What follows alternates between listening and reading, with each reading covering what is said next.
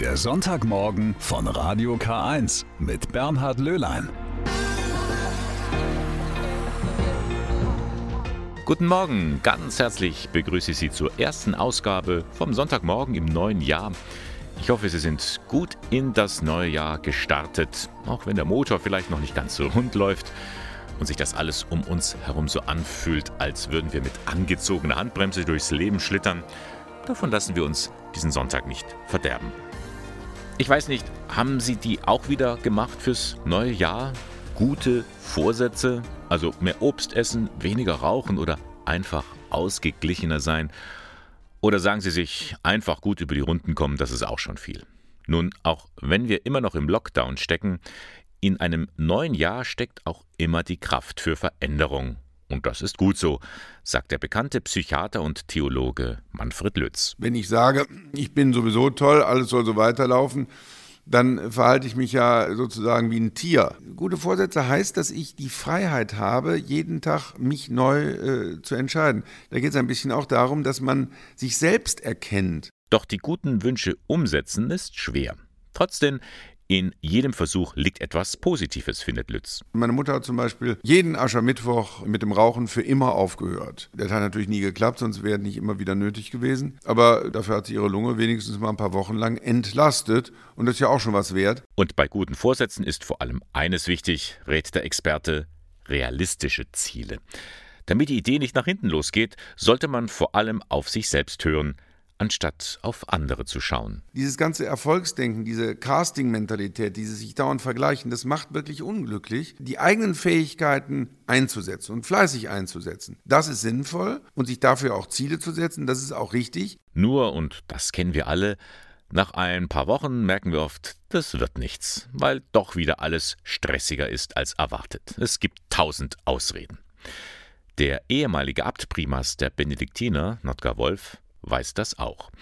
Er kennt vor allem den einen, der immer erbittert Widerstand leistet. Einer, den wir alle kennen. Man muss immer wieder den inneren Schweinehund überwinden. Beim Aufstehen, da mache ich einen kurzen, leichten Frühsport, Gymnastik. Ich hatte heute früh auch keine Lust, weil ich gestern Abend spät ins Bett gegangen bin. Und dann habe ich aber wieder gedacht, komm, dann geht's dir wieder gut heute. So hat Notker Wolf auch mit 80 Jahren noch einen straffen Tagesablauf. Klingt nach arg viel Disziplin, oder? Die Mischung macht's. Man muss sich auch hin und wieder mal noch auf den Stuhl setzen dürfen, zurücklehnen. Und ich rauche ja sowieso immer mein Pfeifchen und damit bleibt die Gelassenheit einigermaßen erhalten. Aber ich muss mir klare Ziele setzen. Und das oberste Ziel vor allem sollte heißen, die Lebensfreude muss bei allen guten Vorsätzen erhalten sein. Das aus dem Mund eines Benediktiners. Vielleicht wirklich ein guter Vorsatz für das neue Jahr. Erhalten wir uns die Lebensfreude. Mit dem neuen Jahr verbinden wir ja alle viele gute Vorsätze, haben wir vorhin schon einiges dazu gehört. Mancher aber hat auch richtige Visionen, also Wünsche, die man sich erfüllen möchte. Auch die Schweizerin Jacqueline Straub hat einen solchen Traum, sie möchte Priesterin in der katholischen Kirche werden. Das Problem dabei, Frauen sind zur Weihe nicht zugelassen. Ein Streitthema in der katholischen Kirche. Doch die Theologin lässt nicht locker. Gabriele Höfling hat mit ihr über ihre Vision gesprochen. Ich will Priesterin werden, weil ich mich seit meiner Jugend dazu berufen fühle. Ich habe eine unglaublich große Sehnsucht, die Eucharistie zu feiern und Seelsorgerin zu sein und auch vor allem zu predigen. Und weil ich das spüre, dass ich so gern eben den priesterlichen Dienst ausführen möchte, kämpfe ich dafür oder und setze mich dafür ein, dass sich etwas tut in der katholischen Kirche. Die Forderungen der deutsch-schweizerischen Theologin Jacqueline Straub sind pointiert und in der katholischen Kirche durchaus umstritten. Seit Jahrhunderten ist dort festgeschrieben, nur Männer können Priester werden. Schließlich waren auch die zwölf Jünger Jesu männlich. Ein Argument, das Straub jedoch nicht überzeugt. Dass schon in der Bibel die Gleichberechtigung eigentlich drinsteht. Also Paulus hat geschrieben, es gibt weder Jude noch Grieche, weder Sklave noch Freie, weder Mann noch Frau, denn in Jesus Christus sind wir alle eins. Aufgrund der Taufe gibt es diese klassischen gesellschaftlich geprägten Unterschiede nicht mehr. Natürlich ist dann einer vielleicht eine Frau und der andere ist ein Mann, aber das heißt nicht, dass sie dann andere Rechte bekommen. Mit ihren Forderungen eckt die 29-Jährige an. Sie bekommt auch kritische Reaktionen. Als junge Studentin war das natürlich sehr verletzend, vor allem wenn dann die Kritik aus dem Freundeskreis kam. Inzwischen habe ich schon alles gehört, was man hören kann, warum Frauen keine Priesterin werden können. Und ich kann darüber auch jetzt inzwischen lachen. Der katholischen Kirche den Rücken zuzukehren, kommt für Straub aber nicht in Frage. Für mich ist die katholische Kirche Heimat. Ich liebe die Kirche wirklich, auch wenn ich sie kritisiere oder versuche zu verändern. Aber sie hat mir vor allem in meiner Jugend ganz viel Kraft gegeben und, und auch Gemeinschaft. Und ich möchte genau das, Gemeinschaft und Zusammengehörigkeit und auch, ja, diese Schönheit der Liturgie möchte ich den Menschen weitergeben. Dass Frauen tatsächlich in naher Zukunft als Priesterinnen in der katholischen Kirche zugelassen werden, ist aber sehr unwahrscheinlich. Das weiß auch Straub. Trotzdem will sie ihren Traum nicht aufgeben. Ich kann es nicht einschätzen, wie lange ich warten muss, bis ich Priesterin werden kann. Vielleicht werde ich es nie erleben, aber ich habe so ein Szenarium im Kopf, wenn ich dann irgendwie 96 und dann irgendwie im, im, schon wegen Alters wegen im Bett liege und dann sehe ich im Fernsehen, dass die erste Priesterin geweiht wird, dann kann ich in Frieden sterben und zwar mit dem richtig breiten Lächeln im Gesicht. Sie hören den Sonntagmorgen von Radio K1. Kennen Sie eigentlich das Prager Jesuskind? Das ist weltweit eines der bekanntesten wundertätigen Gnadenbilder Jesu. Verehrt wird die rund 50 Zentimeter große Wachsfigur aus der Renaissance in der Kirche Maria vom Siege im Karmelitenkloster in Prag. Natürlich gibt es davon aber auch eine Reihe von Kopien und eine davon ist nun im mittelfränkischen Arberg im Bistum Eichstätt gelandet. Dahinter steckt eine recht abenteuerliche Geschichte, erzählt Pfarrer Reinhard Pasel. Durch reinen Zufall habe ich die Mai-Sendung von Bares für Rares im zweiten deutschen Fernsehen gesehen. Und da wurde dieses Jesulein angeboten von einer Dame. Und das hat sofort mein Interesse geweckt und meine Aufmerksamkeit.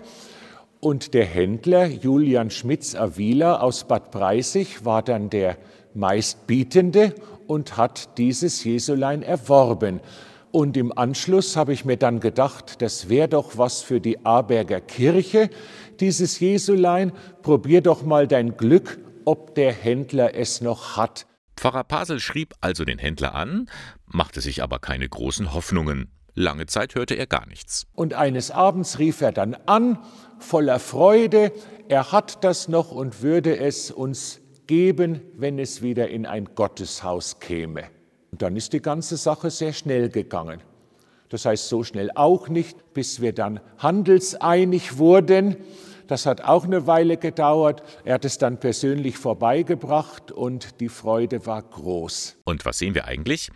Im Original ist die Statue eine 47 cm große Wachsfigur, eben aus der Renaissance, und stellt das Jesuskind im Alter von etwa drei Jahren dar. Die Holzstatue ist mit einer farbigen Wachsschicht überzogen. Das Jesulein segnet mit der rechten Hand, in der linken hält es den Reichsapfel mit einem Kreuz, das Symbol für die Weltherrschaft. Dieses Symbol fehlt in der Kopie, die sich jetzt in Aarberg befindet. Trotzdem handelt es sich um ein wertvolles Stück. Es wurde ja schon von dem Experten Detlef Kümmel in der Sendung Bares für Rares begutachtet. Es wird geschätzt auf 1850, 1870 etwa. Das ist genau die Zeit, in der halt ein neuer Aufschwung der Verehrung zum Prager Jesulein die einzelnen Länder erfasste und man viele Abbilder herstellte, so eben auch unsers. Man hört es, Reinhard Pasel ist so richtig stolz, denn es gibt auch nicht so viele Nachbildungen in Deutschland. Und die Menschen kommen seitdem vermehrt in seine Kirche. Sie knien sich sogar vor dem Jesulein hin. Denn es zeigt eine Seite von Jesus, die gerade in der Weihnachtszeit die Menschen anspricht. Auch Pfarrer Pasel. Es ist die besondere Liebenswürdigkeit dieser kindlichen Darstellung Gottes, die uns ja auch sehr eng mit Weihnachten verbindet und zu Weihnachten führt. Und ich dachte mir, diese schöne Figur passt wirklich ganz harmonisch in unser großes Gotteshaus. Und Sie können jetzt gerne selbst einmal vorbeischauen und sich das Prager Jesuskind anschauen in der Kirche St. Blasius im mittelfränkischen Arberg, nicht weit vom Brombachsee. Ja, bitter ist es schon, denn wir hätten sie auch gern wieder in diesem Jahr gesehen, die Sternsinger wenn sie von Haus zu Haus ziehen in ihren königlichen Gewändern und den Leuten den Segen bringen. Das muss jetzt alles kontaktlos erfolgen. Am sichersten hier im Radio. Normalerweise gehen wir von Tür zu Tür. Hallo, wir sind die Sternsinger und möchten Ihnen den Segen bringen. Aber in diesem Jahr ist das leider nicht möglich. Wegen Corona. Wir wollen aber dennoch den Kindern in der Welt helfen. Und dafür brauchen wir bitte Ihre Unterstützung. Bitte spenden Sie online unter www.sternsinger.de. Und den Segen fürs neue Jahr, den können Sie auch bekommen. Fragen Sie doch bei Ihrer Gemeinde an, ob Sie den Segen nicht kontaktlos erhalten können. Wir wünschen euch ein gutes Jahr. Kaspar, Melchior und Balthasar. Und darum schenken Ihnen die Sternsinger auch gleich ihren Segenswunsch hinterher. Auf, Auf ganz ungewöhnlichen Wegen kommt, kommt zu euch und zu ihnen der Segen. Wir grüßen trotz allem wie jedes Jahr. Behüte euch Gott, eure Sternsingerschar. Das neue Jahr liegt vor uns wie ein aufgeschlagenes Buch, nur mit dem Unterschied, dass die Seiten alle leer sind. Wir können also nicht mal schnell hinten hingucken, wie es ausgeht und das Ende lesen, ob es ein Happy End gibt oder wie auch immer. Wir schreiben es selbst weiter. Und einer, der auch jetzt anfängt zu schreiben für dieses neue Jahr, ist Thomas Schrollinger. Er ist jetzt zu Gast bei mir im Studio, denn er fängt an mit einem neuen Job. Seit dem 1. Januar ist er Leiter der Hauptabteilung Pastorale Dienste im Bistum Eichstätt. Thomas, das musst du uns noch ein bisschen erklären. Was sind pastorale Dienste? Was ist überhaupt dein Aufgabenbereich? Ja, das ist eine sehr vielseitige Aufgabe, sozusagen die Pastoral im, im Bistum Eichstätt zu stützen. Im Wesentlichen geht es darum, auch die Pastoral im Bistum Eichstätt zu ermöglichen, mit allen Facetten, die man sich vorstellen kann. Also zum einen geht es natürlich in erster Linie um die Pastoral in den Pfarrverbänden, in den äh, Pastoralräumen bei uns im Bistum. Aber es geht natürlich auch um die vielen kategorialen Dienste bei uns im Bistum, die dazugehören, wie zum Beispiel die Klinikseelsorge, die Telefonseelsorge, oder natürlich auch die Laiengremien, die Pfarrgemeinderäte, ähm, die Dekanatsräte, die Zusammenrat. Die ganzen Beratungseinrichtungen, Lebensberatung, Eheberatung, alles, was in dem Sinn zur Seelsorge im Bistum gehört, das gehört auch zum Verantwortungsbereich der Hauptabteilung 3. Ja, das ist ein Riesenspektrum, also alles, wo wir eigentlich auch Menschen begegnen. Und dann hast du sozusagen du den Hut auf. Das ist da schon eine Riesenverantwortung, die dann dahinter steht. Ja, es sind so ungefähr 130 Mitarbeiter, mhm. Mitarbeiterinnen, 24 Abteilungen, Fachbereiche. Es ist eine große Verantwortung. Ich verstehe mich als derjenige, der sozusagen auch im Dienst dieser Mitarbeiterinnen und Mitarbeiter steht. Hilft mir dabei natürlich auch ein Stück weit so mein, mein Amt als Diakon, äh, mich auch so als Hilfestelle, als Diener aller Mitarbeiterinnen und Mitarbeiter zu verstehen. Natürlich bin ich Chef, Vorgesetzter. Die Verantwortung muss man natürlich auch sehen. Aber im Wesentlichen geht es darum, Räume, Möglichkeiten zu schaffen, um bestmöglichstes Arbeiten äh, zu garantieren. Hm. Nun bist du Chef von Mitarbeiterinnen und Mitarbeitern, von denen du bis vor kurzem noch der Kollege warst, denn du stammst auch aus dieser hm. Abteilung heraus. Das ist ein bisschen ungewohnt. Auf einmal ähm, ist man der Chef. Äh, verändert dann das, das, das Miteinander? Also sagen wir so, die äh, Basis, die da gelegt ist äh, von einer freundschaftlichen, kollegialen Beziehung, die wird hoffentlich auch weiter bestehen und das ist auch eine gute Grundlage. Ich finde es wichtig, dass man sich auch persönlich versteht, dass äh, die Chemie stimmt, ähm, soweit es geht. Das wird nicht verloren gehen. Dass natürlich vom Aufgabenbereich her sich äh, einiges ändern kann, das, das ist auch notwendig von Struktur her, von der Aufgabe her. Aber ähm, die freundschaftlich-kollegialen Beziehungen, die werden sicherlich weiter bestehen. Hm. Weil es ist ja kein Einzelfall, sowas erlebt man ja in anderen Betrieben ja auch immer. Genau. Uns alle betrifft das ja immer noch die Pandemie. Corona. Es hieß immer, die Kirche wird aus dieser Krise anders hervorgehen oder wird sich ändern. Siehst du das auch schon? Noch ist die Krise ja nicht rum. Aber inwieweit wird sich Kirche da neu aufstellen müssen? In jeder Krise liegt natürlich auch eine Chance. Ähm, ich möchte es jetzt nicht schönreden. Diese Krise ist natürlich sehr schmerzhaft, sehr schmerzlich für viele, äh, ob das jetzt im privaten Bereich ist oder auch bei uns im kirchlichen Bereich. Wir mussten sehr viel runterfahren, eben jetzt gerade dann auch an Weihnachten. Aber es hilft uns vielleicht auch über manche Sachen wieder ganz neu nachzudenken. Also was zeichnet uns eigentlich als Kirche aus? Äh, was haben die Menschen ganz konkret von uns als Kirche? Äh, wozu können wir den Menschen auch in ihren ganz konkreten Lebenserfahrungen weiterhelfen? Wie gehen wir mit Leid, mit äh, Krankheit, mit Tod und Sterben um? Das sind ja alles Kompetenzen, die wir eigentlich anzubieten haben. Und das wieder vielleicht auch neu in die Sprache zu bringen, die die Menschen auch verstehen. Hm. Das wäre sicherlich eine Chance. Also trotz der Distanz, die wir halten müssen, eine Nähe suchen? Auf jeden Fall. Also ich glaube, dass auch wenn die Krise jetzt hoffentlich auch bald mal wieder vorbei ist, dass das Bedürfnis nach Nähe, nach Gemeinschaft dermaßen groß ist, dass wir da natürlich äh, sehr viel anzubieten haben. Also wir sind ja auch eine der wenigen Institutionen in Deutschland, äh, die so viele Gemeinschaftserfahrungen und Gemeinschaftsmöglichkeiten auch anzubieten haben. Da müssen wir natürlich auch neue Formen suchen, nicht nur digital, sondern auch äh, analog dass man wirklich zusammenkommen kann und wirklich auch Gemeinschaften, die ein Leben tragen, pflegen können. Aber da haben wir, denke ich, viel zu bieten, möglicherweise auch, und ich hoffe es auch sehr, in äh, einem neuen Format. Hm, sagt Thomas Schrollinger. Er ist heute bei mir zu Gast am Sonntagmorgen mit Radio K1 in dieser Stunde von 9 bis 10.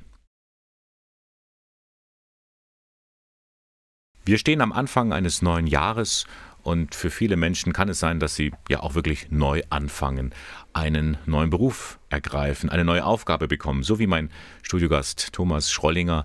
Er ist ja jetzt Leiter der Hauptabteilung Pastorale Dienst im Bistum Eichstätt.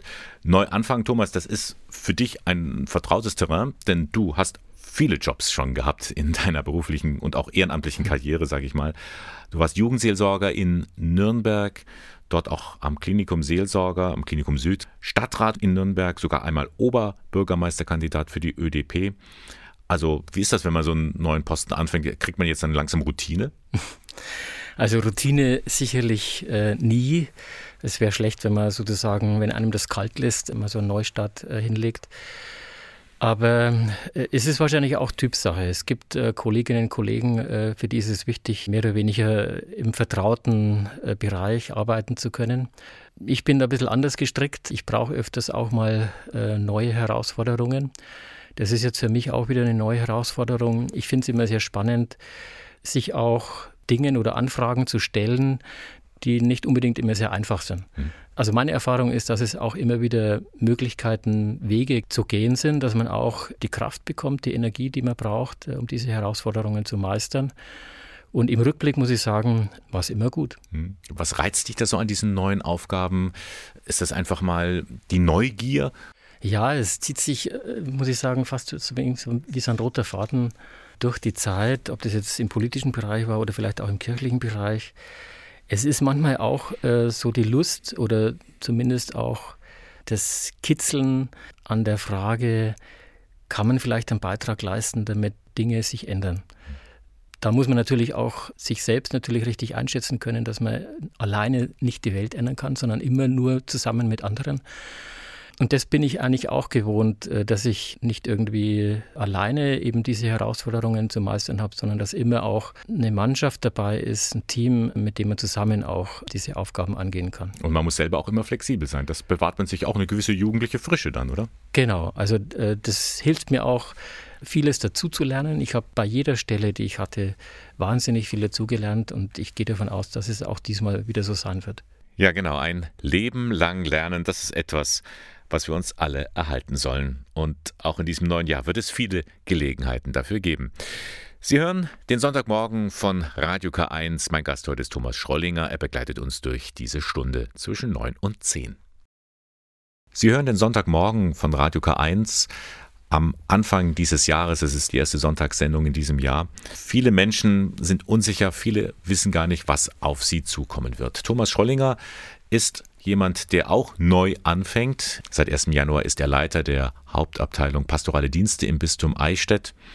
Thomas, du kannst dich dann schon wahrscheinlich in die Situation dieser Menschen hineinversetzen, die unsicher sind, die Angst vielleicht vor der Zukunft haben. Was kann man diesen Menschen mitgeben? Oder uns allen eigentlich? Also mir geht seit vielen Monaten dieses Wort nicht aus dem Sinn, das uns ja zugesagt ist. Ähm, das Wort, das Jesus selber gesprochen hat, aber immer wieder auch mehrmals in biblischen Texten zu hören ist, äh, fürchtet euch nicht. Also sprich einfach den Mut zu haben, keine Angst zu haben. Es sagt sich so leicht, aber es ist eine Zusage, die uns geschenkt ist, weil wir letztendlich bei allem, was uns widerfährt, äh, aufgehoben sind. Das ist eine Erfahrung, die man machen kann, wenn man glaubt. Und ich möchte schon an der Stelle Mut machen, sich ein bisschen von dieser Angst zu befreien, weil Angst letztendlich toxisch wirkt und uns mehr oder weniger am Leben hindert. Deswegen möchte ich einfach an der Stelle jedem, der jetzt da vielleicht sich einschnürt und aus Unsicherheit ängstlich in die Zukunft schaut, Mut machen, vielleicht doch auch an die positiven Aspekte mal zu schauen, dass es ja doch die Aussicht gibt, ähm, jetzt gerade im Zusammenhang mit Corona, äh, dass wir diese Krise in wenigen Monaten vielleicht zum größten Teil schon auch überwunden haben. Dass es auch wieder einen Sommer gibt, ähm, Sommer 2021, der hoffentlich viel schöner wird als der Sommer 2020. Dass es auch Menschen gibt, die mit mir auf dem Weg unterwegs sind, die mhm. mich da begleiten, die ich auch mal anrufen kann, mit denen ich Kontakt aufnehmen kann, mit denen ich vielleicht über das eine oder andere auch mal reden kann. Und das ist auch eine Empfehlung oder eine, eine, eine Botschaft für Menschen, die jetzt nicht so im Glauben verwurzelt sind. Genau. Die Weggemeinschaft mit Menschen, das ist ja das, was uns ja vom Urinstinkt her einfach wichtig sein muss. Äh, jeder, der einsam ist, jeder, der verlassen ist, der hat zunächst mal ein großes Problem. Und ich schaue da zunächst mal eben auf die vielen Menschen, die in Seniorenheimen, in Krankenhäusern nicht besucht werden können. Ich stelle mir das sehr schlimm vor. Ich kann mir vorstellen, dass eben da jetzt gerade die Diensthabenden im Pflegedienst oder auch im Seelsorgedienst sehr wichtige und sehr heilsame Arbeit auch leisten. Denen möchte ich auch nochmal ganz herzlich danken an der Stelle, weil da Großes geleistet wird. Ist auch ein bisschen so ein Appell an diejenigen, die sich noch kräftig fühlen und die sich stark fühlen aus welchen Gründen auch immer, belastbarer sind, die mitzunehmen, die jetzt so ein bisschen zweifeln? Ja, genau. Das äh, Stichwort ist Solidarität. Mhm. Dass alle, die Kraft haben, alle, die wirklich auch vor Energie jetzt immer noch strotzen und auch positiv nach vorne schauen, die Aufgabe haben, den Blick auf andere zu richten, denen es nicht so gut geht. Mhm. Du scheinst mir jemand zu sein, der so ein bisschen ja, vor Energie strotzt, vielleicht auch, weil er die neue Aufgabe jetzt äh, anpacken möchte. Was, was trägt dich persönlich in deinem Leben, in deinem Tun?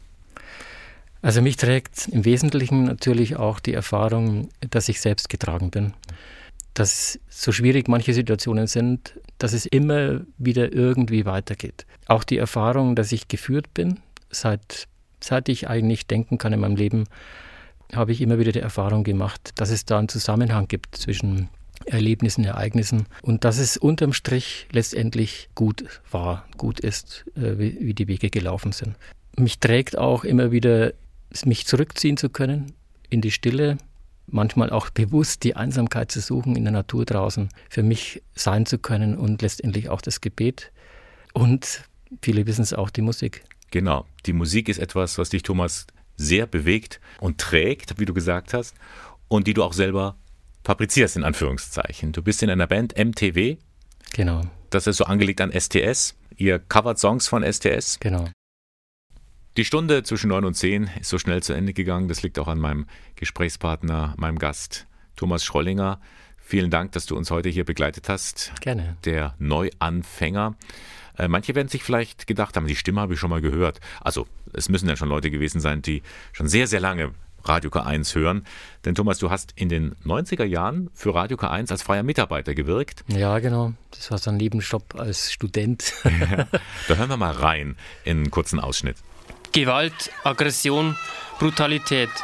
Ob latent oder in aller Öffentlichkeit, es handelt sich hier um Realitäten, die heute mittlerweile auch an unseren Schulen ihren Platz haben. Immer mehr Lehrer klagen über offene Aggressionen in ihren Klassen. Na, wie ist das so, wenn man sich wieder hört, so nach über 20 Jahren? Ah, sehr ungewohnt. Ich glaube, die meisten hören ihre eigene Stimme nicht, so gern. es ist auch so, man ändert sich mit der Zeit. Man bleibt der gleiche, aber irgendwie ist was anderes kommt noch dazu und, und wenn es nur die Stimme ist. Ja, man steigt nie den gleichen Fluss, wie man sagt da. Genau. Thomas Schollinger, ganz lieben Dank, dass du uns heute hier begleitet hast. Alles, alles Gute für deinen neuen Anfang als Leiter der Hauptabteilung Pastorale Dienste im Bistum Eichstätt. Dankeschön. Und äh, schöne Begegnung mit Menschen im neuen Jahr. Danke, ebenfalls. Vor einer Woche sind sie also gestartet, die Impfungen gegen das Coronavirus. Endlich, sagen viele, manche haben noch Vorbehalte, aber Letztendlich überwiegt die Hoffnung zu Beginn dieses neuen Jahres, dass man so die Pandemie in den Griff bekommen kann. Aber dennoch sind noch viele Fragen offen und einige wollen wir jetzt klären. Bei mir zu Gast ist Christian Alberter, er ist Geschäftsführer des Malteser Hilfsdienstes im Bistum Eichstätt. Die Malteser führen ja die Impfungen im Landkreis Eichstätt durch. Guten Morgen, Christian. Guten Morgen. Rückblick auf eine Woche Impfungen, wie läuft's so? Es ist sehr gut angelaufen und ähm, es ist von dem her auch mal ganz toll, wenn die ganze Spannung, die sich in den letzten Monaten aufgebaut hat, so zu einem Höhepunkt kommt und man einfach jetzt wirklich in die praktische Arbeit kommen kann. Also uns freut's und wir werden gut aufgenommen. Die Seniorenheime haben uns, glaube ich, lange erwartet und man spürt einfach diese Aufbruchsstimmung, die in den Seniorenheimen herrscht. Also zuerst die Heime. Wo wird dann als nächstes geimpft? Wir ähm, haben so eine Prioritätenliste, das heißt, wir werden alle Pflegeheime als erstes mhm durchimpfen. Als nächstes gibt es natürlich dann auch die Krankenhäuser, ambulante Pflegedienste. Das ist von dem her nochmal ganz wichtig. Und dann äh, im groben Rahmen alle, die mit Corona sehr eng in Verbindung stehen, Notärzte, ärztliches Personal und so weiter und so fort. Also das ist die Priorität 1 und an die orientieren wir uns gerade, wenn wir unsere Impfpläne aufsetzen. Mhm. Impfpläne aufsetzen, das heißt ein riesiges logistisches äh, Unternehmen, das da praktisch dahinter steckt. Ähm, wo bekommt ihr denn die Impfstoffe her? Wir kriegen die Impfstoffe geliefert, also man muss von dem her sagen, also die, es gibt ja immer so diesen BioNTech-Mythos, die ja. minus 70 Grad, die dort, äh, die, die, die Lagertemperatur, die herrschen müssen, das ist im Großlager. Aber wenn die ausgeliefert sind, also wenn wir die bekommen, dann können die bei zwischen plus 2 und plus 8 Grad geliefert werden. Das also ist ja gerade eh die Temperatur, die wir hier haben. Ja, also von dem her, jetzt muss jetzt nicht unbedingt auf der Terrasse sein, aber in einem guten Medizinkühlschrank kann das gut gelagert werden. Und äh, man hat ja, glaube ich, auch am Start ganz gut gemerkt, wie gut das getrackt wird, wie gut das beobachtet wird, ähm, dass die Temperatur und die Kühlkette auch eingehalten wird. Und wo ist dann diese Übergabe der, der Impfstoffe? Wir haben jetzt in der ersten Woche eine, eine gemeinsame Anlieferung mit Ingolstadt gehabt. Das heißt, wir, wir holen die in Ingolstadt ab, die Impfstoffe. Dort gibt es die Chargenaufteilung und dann wird das bei uns in ein gut gesichertes Lager gefahren. Okay. Wir nennen auch nicht, wo es ist. Nein. Es gibt aber auch einen, ein Impfzentrum auf dem Volksfestplatz in Eichstätt. Wer wird da geimpft? Auch in dieser ersten Phase gilt es ja, dass Menschen über 80 als Hochrisikopatienten gelten und die geimpft werden sollen. Das heißt, wir starten ab der nächsten Woche damit, dass sich Menschen dort über 80 einen Termin vereinbaren können, dort hinfahren können und dort von uns dann geimpft werden. Also die jetzt nicht in Seniorenheimen oder in Krankenhäusern oder betreuten Wohnen untergebracht sind. Genau, also Menschen, die zu Hause wohnen, ähm, Menschen, die einfach bei ihren Angehörigen vielleicht noch sind, auch teilweise alleine wohnen und die haben die Möglichkeit, einen Termin zu vereinbaren und dort zu uns zu kommen kommen. Die Impfung selbst erfolgt durch einen kleinen Piekser in der Schulter? Oder im Armbereich? Genau, nichts anderes als eine normale Grippeimpfung, eine normale Tetanusimpfung hat auch in den ersten Tagen der Impfungen ganz gut funktioniert und ist von den Leuten ganz gut angenommen worden. Es gab keine großen Nebenwirkungen, keine großen Reaktionen, also von dem her bis jetzt eine sehr runde Sache. Man wird aber zweimal geimpft, das heißt, das Ganze muss man nochmal machen? Genau, also das heißt, der vollständige Schutz der Impfung ist 21 Tage nach der ersten Impfung wird die zweite Impfung durchgeführt. Sieben Tage später kann der vollständige Schutz eben garantiert werden. Mhm. Aber diese Impfung ist, und das soll man auch festhalten, sie ist freiwillig, denn es gibt ja auch Skeptiker. Sie ist freiwillig, aber ähm, man muss ja von dem her sagen, wenn ich einer Risikogruppe angehöre, ich glaube, wir haben in den letzten Wochen gesehen, wie, wie gefährdet diese Menschen sind und was Schlimmes mit denen passieren kann. Und ich meine damit nicht nur, dass sie sterben können, sondern dass sie einfach ganz lange im Krankenhaus liegen können, dass sie ganz lange Nebenwirkungen, dass, dass die Nachwehen dieser Krankheit, dieser Erkrankung so schlimm sind. Und deswegen ist es, glaube ich, doch eine herzliche Einladung, wenn man eben dieser Risikogruppe angehört, dass man sich zu, dass man zum Impfen geht. Es gibt eine Hotline, wenn man also noch Fragen hat, kann man sich an wen wenden? Ja, als erster Ansprechpartner ist natürlich der Hausarzt. Mhm. Wir beobachten es sehr genau und sind da auch in enger Rücksprache mit, dem Kassen, mit der Kassenärztlichen Vereinigung. Wenn das Ganze überhand nehmen sollte, dass die Ärzte diese Anfragen nicht mehr bewältigen können, dann werden wir gegebenenfalls auch nochmal eine Hotline nachschalten. Aber wir versuchen das Ganze zuerst mal über das normale häusliche Umfeld zu klären, weil natürlich der Hausarzt den Patienten am besten kennt. Christian, Was bedeutet das jetzt für dich als äh, Geschäftsführer, als großer Logistiker in Anführungszeichen, das Ganze zu bewerkstelligen? Ich kann mir vorstellen, als klar war, die Malteser übernehmen das für den Landkreis Eichstätt, da war dir auch klar, 2021, da weißt du, was du zu tun hast. Ja, es war, es ist von dem her losgegangen, als wir in der Angebotsphase waren. Also auch diese Impfzentren waren alle in der öffentlichen Ausschreibung drinnen mhm. und auch da war es doch sehr kurzfristig. Also wir hatten innerhalb von vier Tagen Angebote abzugeben und wenn man innerhalb von vier Tagen so ein logistisches Konzept überhaupt mal erstellen muss, sich die Prozesse mal durchdenken muss und dann auch noch irgendwie versuchen muss, so kostendeckend ähm, das Ganze abzubilden, dass man eben den Zuschlag kriegt, dann war das schon eine große Herausforderung.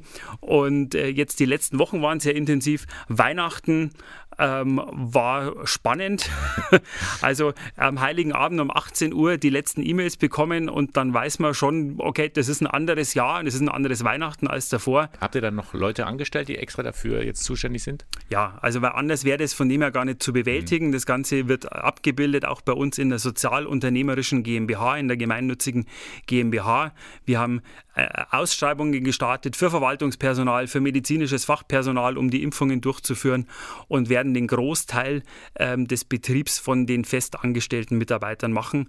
Und jetzt gerade eben zum Anfang, wenn es in die Seniorenheime geht, wenn wir mobil mit Impfteams in größeren Mengen dann unterwegs sein müssen, dann sind unsere Ehrenamtlichen noch mit dabei, die da mit unterstützen. Und von dem her ist das eine ganz gute Symbiose und hat sich, glaube ich, ganz gut bewährt. Ehrenamtliche, die auch laufend geschult werden bei den Maltesern. Genau. Ja. Ja, ganz lieben Dank, Christian Alberter, dass du uns ein bisschen aufgeklärt hast, wie das mit den Impfungen im Landkreis Eichstätt und vergleichsweise natürlich auch in den anderen Regionen im Sendegebiet laufen wird. Alles, alles Gute. Vielen Dank. Von Haus zu Haus ziehen sie in diesem Jahr nicht, die Sternsinger. Doch das Kindermissionswerk, die Sternsinger, will trotzdem auch in diesem Jahr Kindern in Not helfen. Das Beispielland ist dieses Mal die Ukraine. Dort zeigt sich seit einigen Jahren ein schreckliches Bild. Viele Menschen verlassen ihr Land, um der Armut zu entkommen und im Ausland Geld zu verdienen. Darunter sind auch viele Mütter und Väter. Die Kinder bleiben oft zurück. Sie ist 27 äh, Jahre alt, hat kurze Haare und sie ist sehr schön. Sie hat einen guten Charakter und ich liebe sie sehr. Anja aus der Ukraine erinnert sich an ihre Mama. Sie ist eine sogenannte Euroweise. So nennt man die Kinder, die ohne Eltern in der Ukraine zurückbleiben und häufig von den Großeltern oder anderen Verwandten erzogen werden. Vor Ort unterstützt vor allem die Caritas die Familien. Direktor Andrei Vaskovic. Wir integrieren Kinder, deren Eltern im Ausland als Arbeitsmigranten arbeiten, wir integrieren diese Kinder in die allgemeinen Caritas-Projekte für Kinder und Jugendliche. Und zwar erstens deswegen, damit wir keine Gruppe von Euroweisen in unseren Strukturen schaffen, sondern dass die Kinder miteinander kommunizieren können in den verschiedenen Altersgruppen. Es gibt Tagesbetreuungen, wo die Kinder nach der Schule hingehen, um zu basteln, zu malen oder zu musizieren. Darüber hinaus kümmern sich geschulte Psychologen um die Kinder, die unter der Trennung von den Eltern leiden. Sie gehen auf die speziellen Bedürfnisse der Mädchen und Jungen ein. Sehnsucht nach den Eltern oder die Entfremdung von den Eltern spielt eine große Rolle und die muss psychologisch auch angegangen werden bei diesen Kindern. Das Bistum Eichstätt pflegt eine ganz besondere Verbindung zu den Ländern der Ostkirche. Seit vielen Jahren gibt es das Collegium Orientale, ein ostkirchliches Priesterseminar. In dieser Form einzigartig in ganz Deutschland.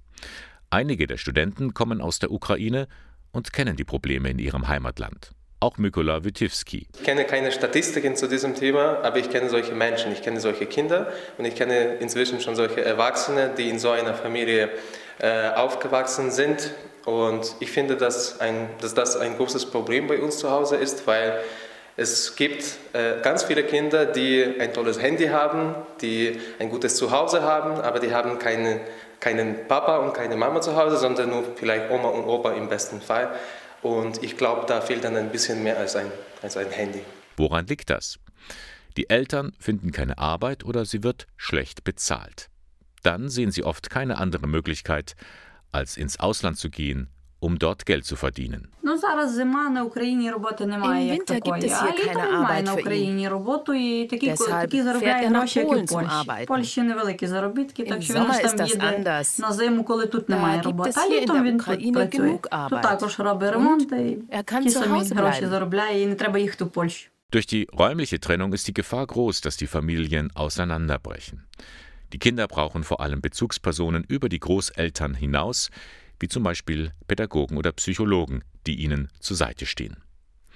Mithilfe der Spenden der Sternsinger werden unter anderem die Caritas-Zentren in der ganzen Ukraine unterstützt. Hier finden die Kinder und Jugendlichen einen Platz, an dem sie das Gefühl bekommen, zu Hause zu sein. Trotzdem, wenn Anja und Martha drei Wünsche frei hätten, sie wüssten sofort, was sie sich wünschen würden. Ich wünsche mir, dass Mama nie wieder nach Polen fährt. Und dass sie bald wieder zurückkommt. Und dass der Krieg endet. Kindern in Not helfen, das geht auch in diesem Jahr, auch wenn die Sternsinger nicht zu Ihnen kommen. Einfach mal ins Internet schauen unter www.sternsinger.de. Sie hören den Sonntagmorgen von Radio K1 und da werfen wir jetzt mal einen Blick über den Zaun, denn das ist der Traum von vielen jungen Leuten, einmal ein weit entferntes Land kennenlernen, mit den Menschen dort in Kontakt kommen und sich in einem sozialen Projekt engagieren. dieser Traum kann erfüllt werden, denn es geht wieder los mit dem Weltfreiwilligendienst Weltwärts des Bistums Eichstätt. Junge Menschen zwischen 18 und 28 Jahren können sich für einen Einsatz in Indien und Ghana bewerben. Am kommenden Sonntag findet eine Online-Informationsveranstaltung statt. Weltwärtsreferentin Manuela Lüger. Die Infoveranstaltung ist für alle Neugierigen und Interessierten und wird durch das Referat Weltkirche, bei dem der Freiwilligendienst im Bistum Eichstätt angesiedelt ist, angeboten.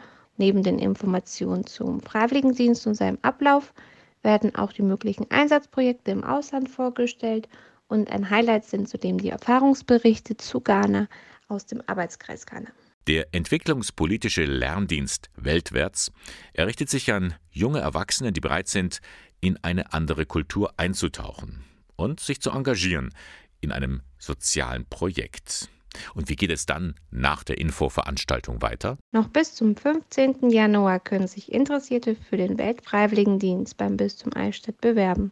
Im April geht es dann für die ausgewählten Freiwilligen ran an die Vorbereitung ihres Freiwilligendienstes im Ausland, der dann voraussichtlich ab August startet und es für die Freiwilligen weltwärts in ihre Einsatzprojekte ins Ausland geht. Klingt gut, fragt sich nur, wird das alles trotz Corona, trotz dieser Pandemie wirklich stattfinden können? Manuela Lüger ist da vorsichtig optimistisch. Natürlich werden wir beobachten müssen, wie sich die Corona-Lage weiterentwickelt. Die Gesundheit und Sicherheit unserer Freiwilligen ist uns sehr wichtig. Und wenn notwendig, werden wir die Ausreise auf einen späteren Zeitpunkt verschieben, bis der Freiwilligendienst unter guten Bedingungen wieder stattfinden kann. Wir geben auf jeden Fall unser Bestmöglichstes. Also, wer Lust hat, sich ganz unverbindlich zu informieren, die Infoveranstaltung geht online am Sonntag, 10. Januar von 14.30 Uhr bis 16 Uhr. Eine Anmeldung ist per E-Mail nötig. Einfach schreiben an weltwärts.bistum-eichstätt.de. Weitere Informationen zum Projekt und Hinweise zur Bewerbung finden Sie auch im Internet unter www.weltwärts.bistum-eichstätt.de. Auf jeden Fall eine Sache, die sich lohnt. Der Weltfreiwilligendienst ist eine wirklich einzigartige Möglichkeit, eine andere Kultur hautnah kennenzulernen, weil man eben nicht nur zu Besuch ist, sondern mit den Menschen zusammenlebt und zusammenarbeitet und quasi ganz nebenher verbessert man damit auch noch seine Englischsprachkenntnisse und in der Bewerbung macht er sich auch noch gut. Wouldn't it be good? Nick Kershaw. Ja, gut soll es einfach sein, dieses neue Jahr 2021. Und darum hören wir Sie am Anfang dieses Jahres immer wieder. Die guten Wünsche für ein neues Jahr. Und ehrlich gesagt, man kann sie gar nicht oft genug hören. Wir haben sie wirklich nötig. Auch der Eichstätter Bischof Gregor Maria Hanke hat sich an die Menschen in seinem Bistum und an die Hörerinnen und Hörer hier im Sendegebiet gewandt. Und hier ist sein Neujahrswunsch. Ich erinnere mich an eine Glückwunschkarte zum Jahreswechsel aus früheren Zeiten. Darauf war dargestellt ein alter, hinfälliger Mann, der den Staffelstab an ein Kind, ja an ein Baby übergab. Der alte Mann Symbol für das verflossene Jahr, das Kind, das Baby, Zeichen des hoffnungsvoll erwarteten Neuen. Und so steht die Frage im Raum, was wird uns wohl das neue Jahr bringen? Und da gehen die Blicke weit zurück in die Tage vor Corona. Bei diesem Jahreswechsel sehnen wir uns nach einem Zustand, wie er vor Corona war. Wir schauen zurück, um Hoffnung für die Zukunft zu erlangen.